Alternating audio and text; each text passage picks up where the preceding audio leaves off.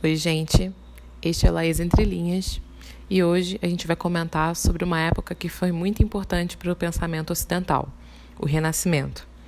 Mais especificamente, vamos falar sobre o classicismo e um dos seus grandes expoentes na literatura portuguesa, Luís Vaz de Camões.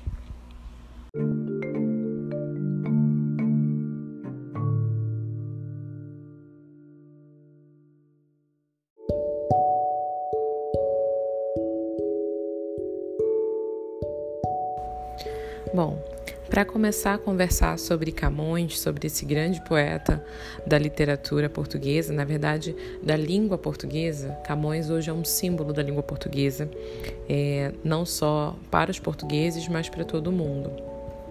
E então, para começar a conversar sobre ele, a gente precisa falar também sobre esse período literário chamado de quinhentismo ou classicismo que é um período que compreende entre os anos 1527 e 1580 e está dentro da grande era clássica da literatura portuguesa. E esse período foi né, composto por várias transformações, não só em Portugal, mas também no mundo. É, o Império Português nessa época estava expandindo para o Oriente, então estava em plena ascensão é, os comércio, o comércio de especiarias também estava se difundindo e havia a grande, o grande impulsionamento pelas grandes navegações. No mundo, a gente estava passando por. A gente, na verdade, na Itália. Começou na Itália o grande boom do Renascimento e que acabou expandindo para outras partes da Europa. E também a Reforma Protestante. Esses são alguns dos episódios, alguns dos momentos, alguns dos é, acontecimentos mesmo que estavam rondando o mundo durante essa época, entre 1527 e 1580.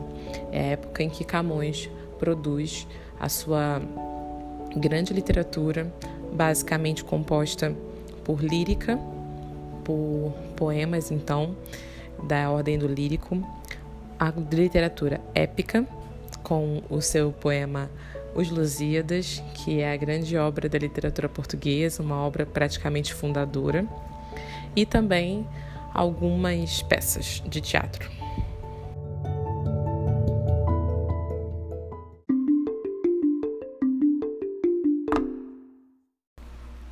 José de Nicola, no seu livro Literatura Portuguesa da Idade Média, Fernando Pessoa, cita o historiador Nicolau Sevchenko para conversar sobre o Renascimento. E ele fala assim, né, citando Nicolau: Pode-se definir o Renascimento como a aceitação definitiva das formas em que a arte, a história, a literatura e a filosofia greco-latinas se tinham expressado, e a assimilação do espírito pagão que as animava. Então, essa época do Renascimento ela vem é, ser, na verdade, o apogeu de, umas, de outras crises na Europa. Né? O fim do monopólio clerical no que diz respeito à cultura, os filhos de burgueses que né, começam a ir à universidade e têm uma cultura mais desligada dos conceitos medievais, dos conceitos teocêntricos, uma nova realidade na Europa, que é a decadência do feudalismo e o fortalecimento da Europa, da Europa aliás, da burguesia, tudo isso pede uma nova cultura, uma cultura mais liberal, mais antropocêntrica e mais ligada ao mercantilismo. E aí, outra citação do Nicolau Sevchenko é a seguinte: Os humanistas, num gesto ousado, tendiam a considerar como mais perfeita e mais expressiva a cultura que havia surgido e se desenvolvido no seio do paganismo, antes do advento de Cristo. Eram todos cristãos e apenas desejavam reinterpretar a mensagem do Evangelho à luz da experiência e dos valores da antiguidade. Valores esses que exaltavam o indivíduo, os feitos históricos, a vontade e a capacidade de ação do homem, sua liberdade de atuação e de participação na vida das cidades. A crença de que o homem é a fonte de energias criativas ilimitadas, possuindo uma disposição inata para a ação, a virtude e a glória. Por isso, a especulação em torno do homem e de suas capacidades físicas e espirituais se tornou a preocupação fundamental desses pensadores. definindo uma atitude que se tornou conhecida como antropocentrismo. A coincidência desses ideais com os propósitos da camada burguesa é mais do que evidente. Então, entre os autores portugueses que tiveram um forte tom humanista, a gente tem João de Barros, Damião de Góes, Fernão Mendes Pintos, que foi o cronista da, da vida portuguesa, da história portuguesa. E entre os autores renascentistas temos Sá de Miranda, Antônio Ferreira e Luiz de Camões.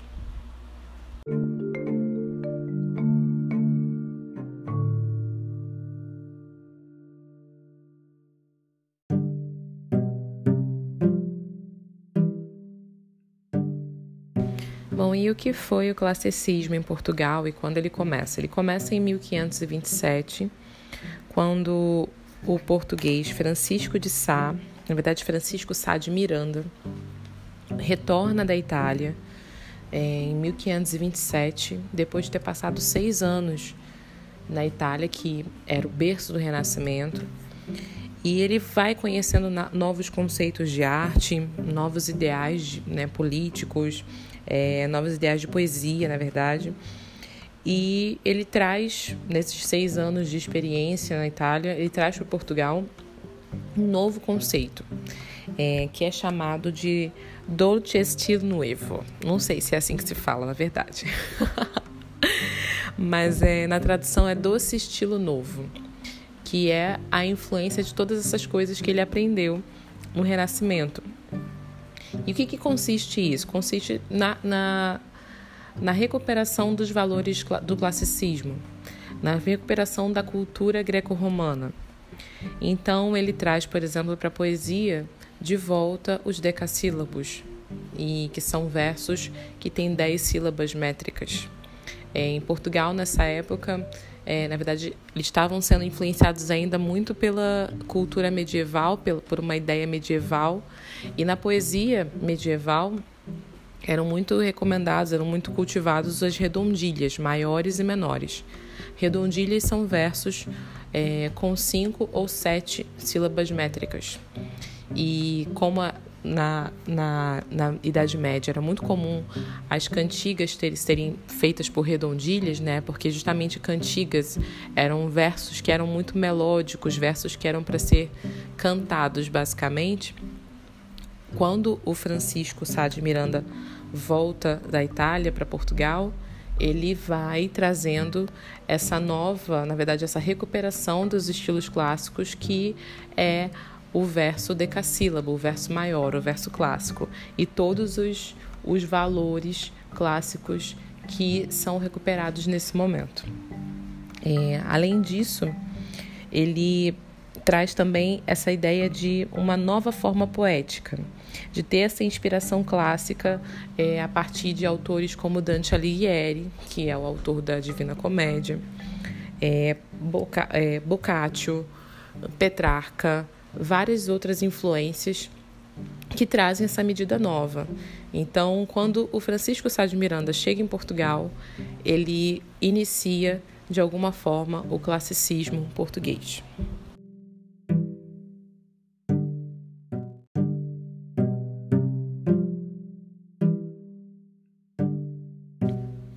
Classicismo é a época literária que se fundamenta na imitação da estética literária seguida pelos mestres da antiguidade clássica greco-romana.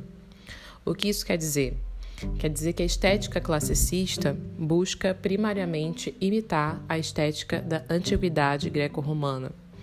Então, todos esses elementos que são caros à antiguidade também são, são caros ao classicismo e ele vai buscar reproduzir. Como isso se observa de fato, como se, se observa pragmaticamente na poesia? Em primeiro lugar, a retomada dos elementos da mitologia pagã. Então, a gente vê, por exemplo, a referência a esses deuses da mitologia pagã. O próprio Lusíadas do Camões, né, os Lusíadas fazem referências a ninfas, a, a, a deuses, como se eles estivessem organizando o mundo dos portugueses.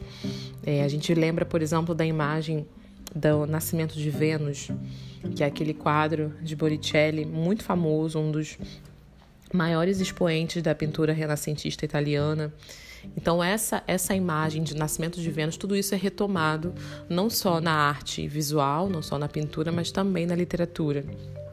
Além disso, também há uma busca pela perfeição estética. Então essa busca pela perfeição ela vai ser baseada principalmente, vai ser é, muito orientada por uma busca de padrões e uma repetição de padrões e uma pureza dessas formas. Como isso se observa, por exemplo, pela retomada de é, formas poéticas fixas. Então no Renascimento italiano, aliás no Renascimento no geral, e no classicismo português, a gente vai perceber, por exemplo, a retomada de, de alguns poetas e artistas chamados humanistas ou italianizantes. Então, todo mundo que segue essa estética classicista de retomada dos valores é, da antiguidade são poetas que considerados italianizantes ou humanistas, italianizantes por uma referência ao berço do Renascimento, que é a Itália, e humanistas uma referência à corrente filosófica vigente na época, que era o humanismo, que botava justamente o homem no centro é, dessa estética, o homem no centro do pensamento, né? o antropocentrismo no geral. E, mas voltando, então as novas, formas, as novas formas poéticas, né, a medida nova, a medida nova que são os versos decassílabos, vão ser acompanhados também pelo, pela padronização das formas poéticas. Então a gente tem a valorização do soneto, que é aquele poema que todo mundo conhece, inclusive o livro que a gente vai estudar aqui tem a ver com isso. É um livro só de sonetos. Sonetos é uma forma padrão poética. Então é um poema que sempre vai ter quatro estrofes. As quatro das quatro estrofes, as duas primeiras são quartetos e as duas últimas são tercetos. Então esse poema vai ter duas estrofes de quatro versos, somando oito versos, mais duas estrofes de três versos, somando seis versos. Então, seis mais oito, 14. Então, o, o soneto sempre vai ter 14 versos e sempre vai ser essa divisão: 4, 4, 3, 3. Outras formas poéticas fixas que também são retomadas no classicismo. A ode, que é a poesia de exaltação, uma poesia de elogio a alguma coisa. A elegia, que é uma um poema é, essencialmente triste, que busca é, explorar a melancolia no geral e os sentimentos de tristeza. A écogla, écloga, desculpa, que é a poesia amorosa, um pouco mais pastoril. E a epístola, que é uma poesia semelhante à carta, que também tem o tom de interlocução. E nesse, nessa época, todos esses elementos vão caracterizar a produção poética dos classicistas, das pessoas que estão tentando imitar a antiguidade clássica.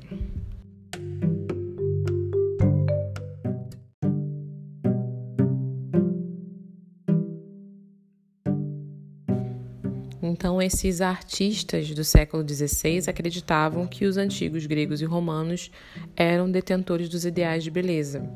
Então, por isso, Pensadores como Platão, artistas como Homero e Virgílio, entre outros mestres da antiguidade, eram constantemente imitados. Então, temas, por exemplo, como a reflexão moral, a filosofia, a política, o lirismo, esses são temas que também são retomados na arte classicista por influência desses mestres da antiguidade.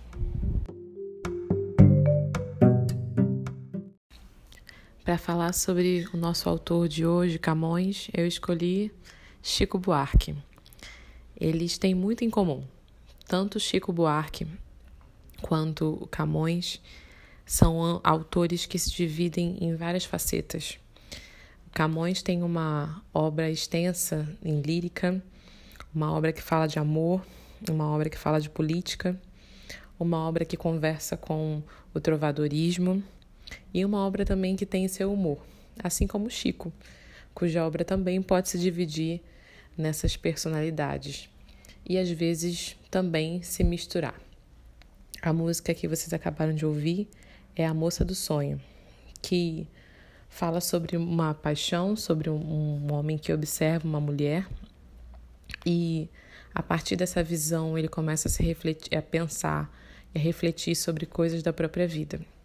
Eu vou ler um trecho para vocês, essa música de 2001, uma parceria do Chico com o Edu Lobo. Súbito me encantou a moça em contraluz. Arrisquei perguntar quem és, mas fraquejou a voz. Sem jeito eu lhe pegava pelas mãos, como quem desatasse um nó. Soprei seu rosto sem pensar e o rosto se desfez em pó. E a última estrofe, que é uma das mais bonitas que eu já ouvi, na minha vida. Um lugar deve existir, uma espécie de bazar, onde os sonhos extraviados vão parar, entre as escadas que fogem dos pés e relógios que rodam para trás. Se eu pudesse encontrar meu amor, não voltava jamais. Inclusive, Chico Buarque não só tem em comum essas facetas, essa obra extensa e profusa, como Chico Buarque ano passado ganhou o Prêmio Camões, que é um prêmio dedicado a todos aqueles autores que contribuem para o enriquecimento do patrimônio literário e cultural em língua portuguesa. Não poderia fazer escolha melhor, não é mesmo?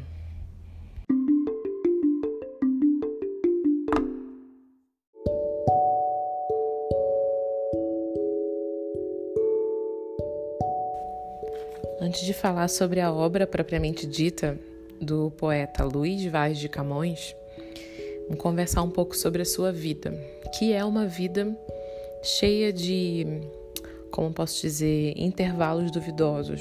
É, pouco se sabe sobre a vida real de Camões, afinal, é, apesar de ser o grande autor da língua portuguesa, um autor referência a ponto de ter um prêmio, o mais alto prêmio de língua portuguesa ser o Prêmio Camões, ele tem uma vida é um pouco difusa, um pouco estranha, porque a gente não sabe muita coisa sobre ela. Para vocês terem uma noção, Camões morreu em 1580 como um indigente, apesar de ter sido autor de Os Lusíadas, que é a, talvez a maior obra em língua portuguesa já escrita, uma obra feita para exaltar o povo português. E foi a obra que o consagrou também e que permitiu que ele não estivesse em tanta miséria assim ao longo da sua vida. É, Supõe-se que ele nasceu em 1524, nesse período que a gente já conversou sobre um período conturbado, um período de transição de ideias, transições culturais, um período de mudanças políticas, mudanças de paradigmas políticos e culturais. E a gente supõe que ele tenha nascido em 1524. Ele era filho de fidalgos decadentes, então não nasceu numa posição muito privilegiada, mas é, com uma, uma família que já estava sofrendo com essas mudanças. E supõe-se também que ele frequentou a Universidade de Coimbra. O que se sabe de verdade é que ele serviu como militar no norte da África, é, a serviço do Império Português, e foi ferido em combate nesse, nesse, nessa sua passagem pelo norte da África e perdeu o olho direito. Então a gente tem a figura de Camões, é, muito conhecida, a foto de Camões com a coroa de louros na cabeça e sem o olho direito. Em 1550, é, é certo que ele vivia em Lisboa e frequentava a corte. Em 1552, ele agrediu um oficial do rei e foi preso. Em 1553, ele já foi solto e passou a viver em exílio.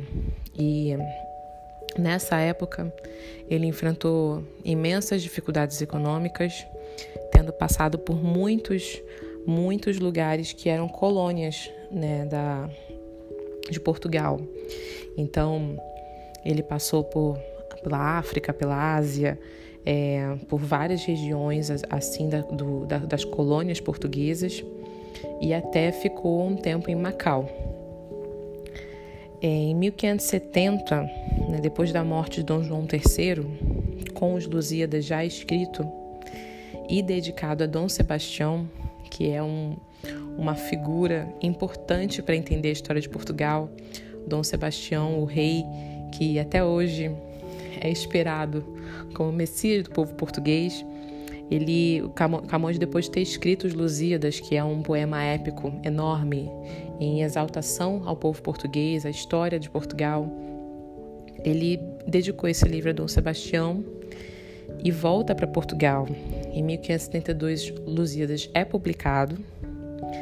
E aí, Dom Sebastião, né, por ter tido essa honra desse poema publicado, desse poema, desse, dessa epopeia escrita em, de, em dedicatória a ele, ele resolve dar 15 mil réis por ano de pensão para o Camões, como uma espécie de prêmio por ele ter escrito os Lusíadas. Mas também sabe-se que esse benefício foi não foi pago regularmente. Então Camões não teve uma vida de glória, não teve uma vida rica, não teve uma vida de luxo e até teve uma vida de bastante miséria, tendo morrido, como eu disse, como um indigente em 10 de junho de 1580.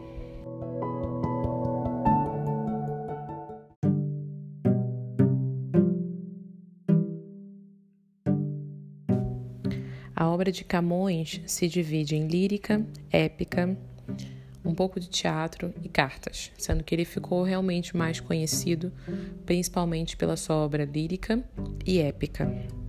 Épica, tendo os Lusíadas como a nossa referência, e lírica sobre os poemas em geral, como as cantigas e os sonetos. É, sendo que a obra lírica de Camões, que é o nosso assunto de hoje, ela é marcada por uma dualidade Camões se vê extremamente influenciado ainda e tendo muitas heranças da tradicional poesia portuguesa, que é uma, uma, uma poesia trovadoresca, uma, uma poesia marcada por redondilhas, cantigas de amor. Há muitos de vocês já devem ter estudado esse tema, esse estilo do trovadorismo. Então, são poemas feitos em redondilhas, maiores ou menores, feitos para um amigo ou para um amor. E também, ao mesmo tempo que ele tem essa herança da poesia tradicional, ele também incorpora o estilo novo renascentista. E essas influências se misturam no meio da poesia de Camões. Né? Uma coisa que ele adota da poesia tradicional portuguesa é, nas cantigas, é, que como eu disse, ele vai escrever cantigas assim como é, havia essa tradição de escrever cantigas em Portugal, mas as, a, as cantigas de Camões não são escritas em primeira pessoa. Então, as normais cantigas de amigo e de amor, em que a mulher falava, né, como se ela tivesse angustiada esperando pelo, pelo amor dela, pelo namorado dela, essas são as cantigas tradicionais. Camões vai fazer isso em vez de fazer em primeira pessoa essa mulher reclamando a ausência do amado, ele vai fazer em terceira pessoa. Então ele não vai falar, ele não vai fazer a poesia no lugar da mulher, ele vai fazer a poesia sobre a mulher. Então aí a gente já tem um aspecto de modernidade do Camões. As cantigas dele não vão ser com a mulher em primeira pessoa, e sim ele falando sobre essa mulher, falando sobre a angústia de estar longe dela. Outro tema, né, um, ao mesmo tempo que ele incorpora, é o tema do neoplatonismo, né, ou seja, uma constante busca pelo ideal. Neoplatonismo exatamente por essa referência à filosofia platônica, de um mundo inteligível e um mundo sensível, ou como a gente escutou muitas vezes também, né, um mundo ideal, o um mundo das ideias, e um mundo concreto em que a gente vive, que é um mundo inferior. Todo mundo já deve ter lembrado agora, quando falo de Platão, do mito da caverna, em que há essa essa dualidade, esse mundo superior, o mundo das ideias, é o mundo que deve ser buscado, que deve ser alcançado, enquanto o mundo sensível é o mundo que a gente conhece por ainda estar né, dentro dessa caverna. Então a poesia de Camões ela vai retomar esses elementos platônicos numa espécie de busca pelo ideal, que não é nada mais do que uma tentativa de ascensão desse mundo, nesse mundo sensível ao mundo inteligível. Então, o mundo sensível, o que está dentro desse mundo sensível? Os amores carnais, né? os amores particulares, os amores de todos os dias, né? as, as paixões que são fomentadas, esses desejos.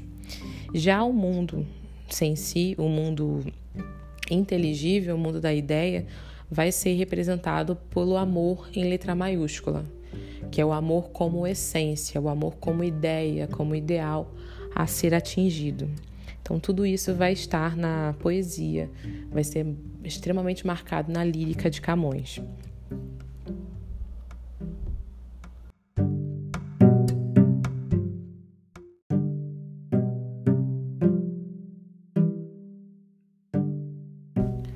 Outro tema muito caro a, Camões na sua lírica é o desconcerto do mundo.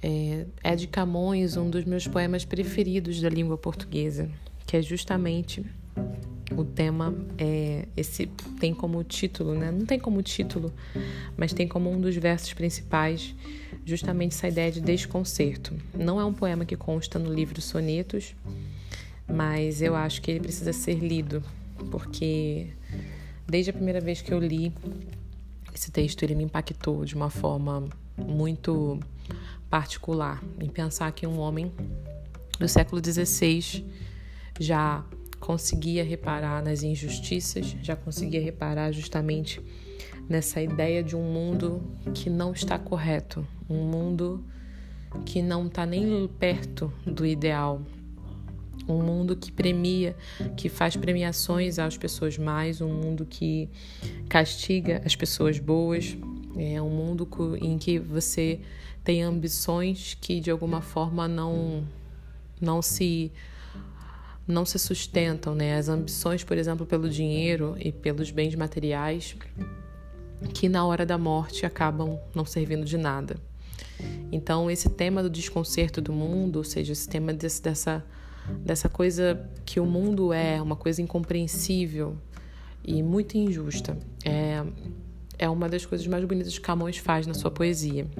E o tema desse inconformismo vai aparecer nesse poema em redondilhas, que eu vou ler agora para vocês.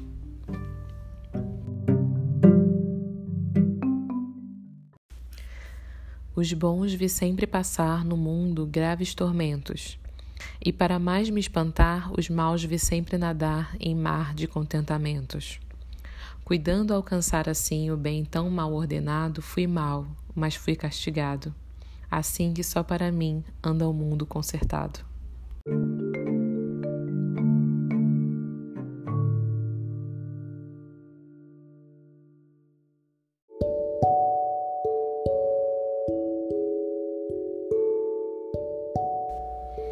Agora, como último tema a ser trabalhado hoje de Camões, que é o tema que mais aparece de fato nas suas, nos seus sonetos, é o tema do amor. E esse amor, como eu já disse, ele acaba sendo dividido entre o amor real, o amor concreto, é, ou de, melhor diria, os amores concretos e reais, aqueles que se podem viver aqueles que a gente consegue realizar no mundo, e o amor como a ideia de perfeição, que seria o amor platônico mesmo, né? O amor como essência, o amor aquele a ser alcançado. E esse amor com A maiúsculo, que foi pregado por Dante, por exemplo, na sua Beatriz, é, e por Petrarca, né, com a sua musa Laura, o Camões também vai, vai buscar esse amor. Então, o amor enquanto ideia na poesia lírica tem a influência desses poetas, como Dante e o Petrarca, que tem a mulher amada como, como um ideal. Uma mulher amada, ela é perfeita, ela é intacta e por ela ser muito perfeita, por ela ser extremamente desejável e quase inalcançável, né? Às vezes até inalcançável mesmo, é, ela acaba sendo muito adjetivada no poema. Então é muito comum que num poema em que ele fale de uma mulher, essa mulher seja excessivamente caracterizada como um ser superior, como um ser angelical, como um ser perfeito, um ser que não está é, na mesma altura que ele. E justamente por isso acaba que esse amor não se torna real, não se torna realizável. Afinal, essa mulher é inatingível. E já temos o outro amor também, né? Que é o amor mais compatível com a vida atribulada do próprio Camões, é, que vai levar ele a, a cantar um, esse outro tipo de amor, que é o amor mais cotidiano, o amor terreno, carnal, um amor erótico. Esse amor erótico vai ter como uma das musas a Vênus, que é uma deusa na mitologia pagã. Então, na lírica, inclusive nos próprios Lusíadas, ele cita Vênus como uma referência desse amor mais carnal, esse amor que envolve os desejos do corpo. Então, a impossibilidade de ter uma síntese desses dois amores, ou seja, um amor que seja real, concreto e que satisfaça os desejos do corpo e da carnalidade, e o amor superior, o amor divino, o amor perfeito como ideia que satisfaça o desejo da alma, a impossibilidade de sintetizar, sintetizar os dois amores na sua própria vida faz com que em muitos poemas de Camões haja uma, um excesso de antíteses, que é aquela figura de linguagem que justamente coloca opostos na mesma linha. Então, a antítese é aquela figura em que a gente coloca o bem e o mal, né? A, a beleza e a feiura. Então, todos esses elementos que se opõem acabam ficando no mesmo texto, no mesmo poema, né? Transbordando e enfatizando a confusão interior desse poeta. E olha que nem chegamos no barroco ainda. Então, esses sonetos sobre o amor vão ser constantes e vão ser muito, muito bonitos mesmo. Eu tenho aqui dois exemplos de sonetos sobre amor, os dois bastante conhecidos, um mais do que o outro. O primeiro é um soneto que ficou muito conhecido, inclusive no Brasil, pela voz do Renato Russo, na música Monte Castelo, que era uma música que eu queria colocar aqui, mas não estava autorizada pelo aplicativo, não estava indisponível. Então, muitos de vocês já devem ter ouvido o poema Amor é Fogo que Arde Sem Se Ver, que é um soneto que abusa dessas antíteses e que fala sobre esse amor que é tão incompreensível. Vou ler o poema para vocês. Soneto número 5 Amor é um fogo que arde sem se ver. Amor é fogo que arde sem se ver, é ferida que dói e não se sente, é um contentamento descontente, é dor que desatina sem doer. É um não querer mais que bem querer, é solitário andar por entre a gente e nunca contentar-se de contente. É cuidar que se ganha em se perder. É querer estar preso por vontade. É servir a quem vence, o vencedor. É ter com quem nos mata lealdade. Mas como causar pode seu favor? nos corações humanos amizade, se tão contrário a si mesmo é o amor.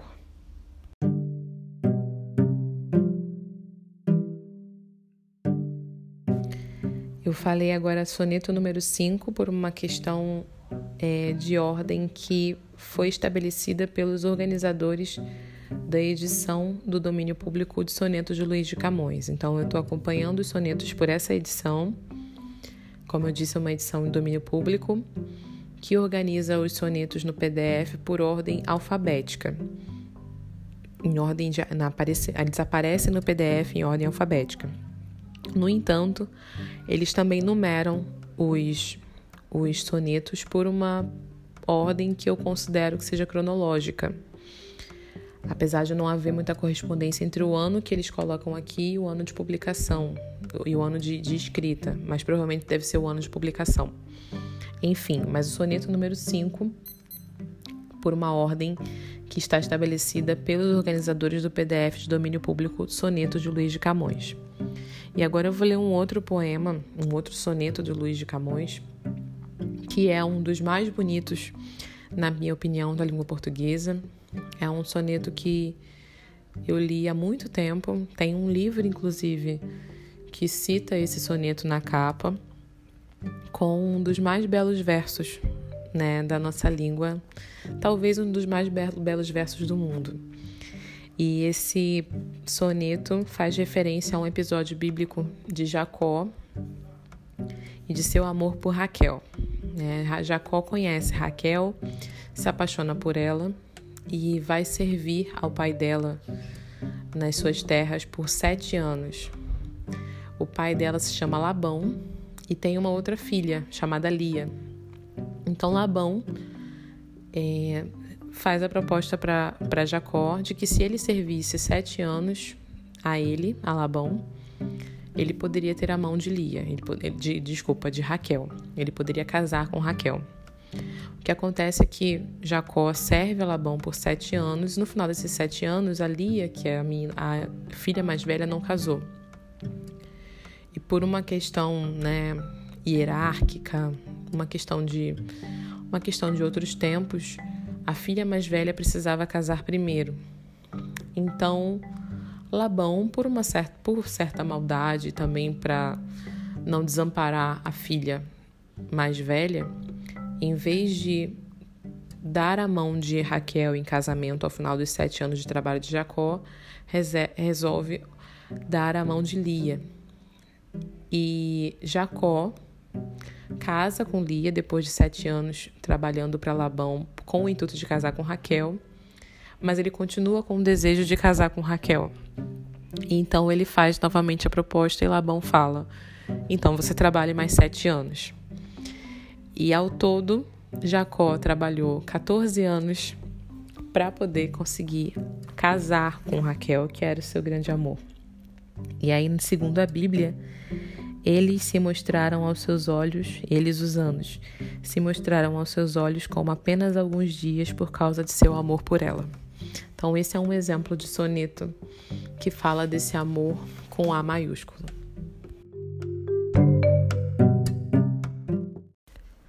Soneto 30 Sete anos de pastor Jacó servia. Labão, pai de Raquel, serrana bela mas não servia ao pai, servia a ela, e a ela só por prêmio pretendia. Os dias, na esperança de um só dia, passava contentando-se com vê-la. Porém, o pai, usando de cautela, em lugar de Raquel lhe dava Lia. Vendo o triste pastor que com enganos lhe fora assim negada sua pastora, como se a não tivera merecida, começa a de servir outros sete anos, dizendo: Mais servira se não fora para tão longo amor, tão curta vida.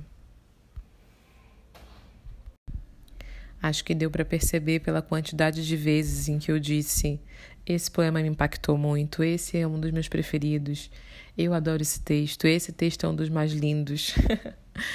pela quantidade de vezes em que eu elogiei, em que eu exaltei Camões nesse, nesse episódio Acho que deu para perceber o quanto eu gosto e o quanto eu admiro a sua obra.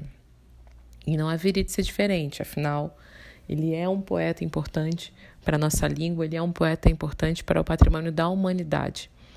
E é muito triste pensar que ele viveu tão miseravelmente e morreu de uma forma né, indigente.